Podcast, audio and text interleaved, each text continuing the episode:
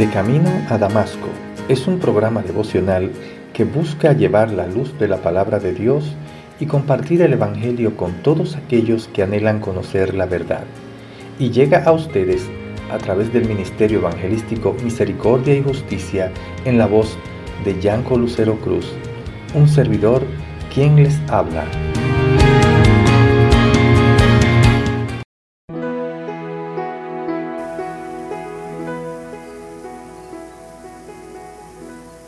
El rey Sedequías mandó que llevaran a Jeremías a la tercera entrada de la casa del Señor. Allí le dijo, Te voy a preguntar algo, y por favor, no me ocultes nada. Jeremías le respondió al rey, Si respondo a la pregunta de su majestad, lo más seguro es que me mate, y si le doy un consejo, no me vas a hacer caso.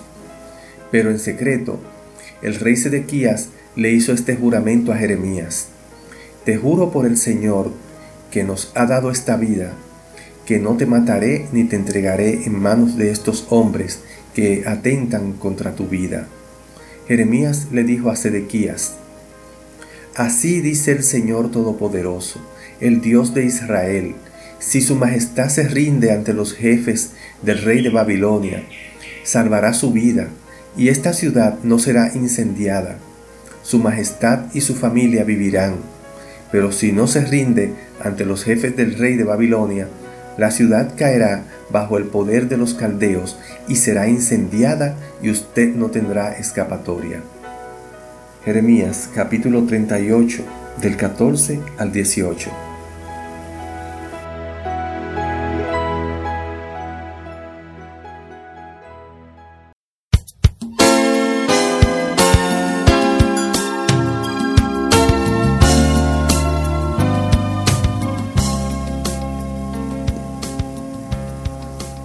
Dios no dejó a Jeremías en el pozo y por el contrario usó a Ebed-Melech, un valiente funcionario etíope, para intervenir. Ebed-Melech se enteró del castigo mortal infligido al profeta y con gran osadía se acercó al rey y le pidió que liberara a Jeremías. Cuando el rey extrañamente le concedió su pedido, Ebed-Melech sacó al profeta de Jeremías de la cisterna y éste continuó en el patio de la guardia. Una vez más, vemos la desesperación del rey Sedequías, que nuevamente hizo traer al profeta Jeremías a su presencia. Esta fue la última conversación entre ambos antes de la caída de Jerusalén, que ha quedado registrada. El rey sabía que Jeremías solo le diría la verdad de Dios, así que le dijo, te voy a preguntar algo, y por favor, no me ocultes nada. Los que están desesperados reconocen a las personas íntegras, aunque se opongan a ella y a su mensaje. Para este entonces ya Jeremías conocía bien al rey por experiencia propia, por lo que le respondió, si respondo a la pregunta de su majestad, lo más seguro es que me mate, y si le doy un consejo, no me va a hacer caso. El profeta consideraba inútil tratar con el rey, ya que si le daba algún consejo desfavorable, aquel, airado, podría hacerle matar. Y el rey no había dado señal alguna de que aceptaría con dolor, humillación y obediencia el mensaje de Dios. No debe sorprendernos que la gente no responda positivamente al mensaje de nuestro Señor. Para alentar al profeta a hablar, juró el rey Sedequías en secreto a Jeremías que no lo mataría ni lo entregaría en manos de los hombres que deseaban quitarle la vida. A pesar de estas palabras, ¿cómo podía Jeremías confiar en un rey que no había dado muestra de ser confiable? Casi seguro que el profeta sentiría la tentación de endulzar el mensaje de Dios, decirles cosas bonitas y cambiarle la dureza a este mensaje. Sin embargo, obedeció al Señor y le dijo que la voluntad de Dios era que se entregara a los príncipes del rey de Babilonia.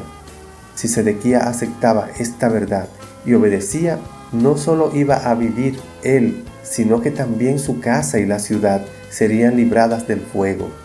Pero si se negaba a rendirse, los caldeos prenderían fuego a la ciudad y él no podía escapar de sus manos.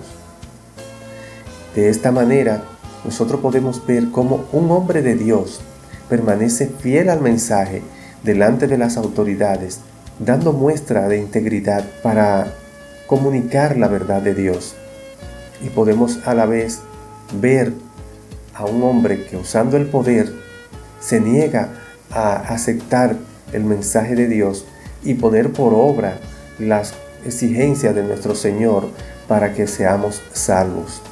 Es irónico todo esto. Hermano, hermana, hagamos la voluntad de Dios por encima de todas las cosas y del poder humano. Y de esta manera poder cumplir con lo que Dios nos ha encomendado. Oremos. Amado Dios, Padre Celestial, te pedimos que nos dé voluntad y determinación para decir tu palabra y para proclamarla con verdad. Ayúdanos, Señor, a ser fiel a ella y a no endulzar y suavizar este mensaje tuyo del Evangelio por causa del poder del hombre. Son cosas que te pedimos, Señor, en el nombre de Jesús. Amén.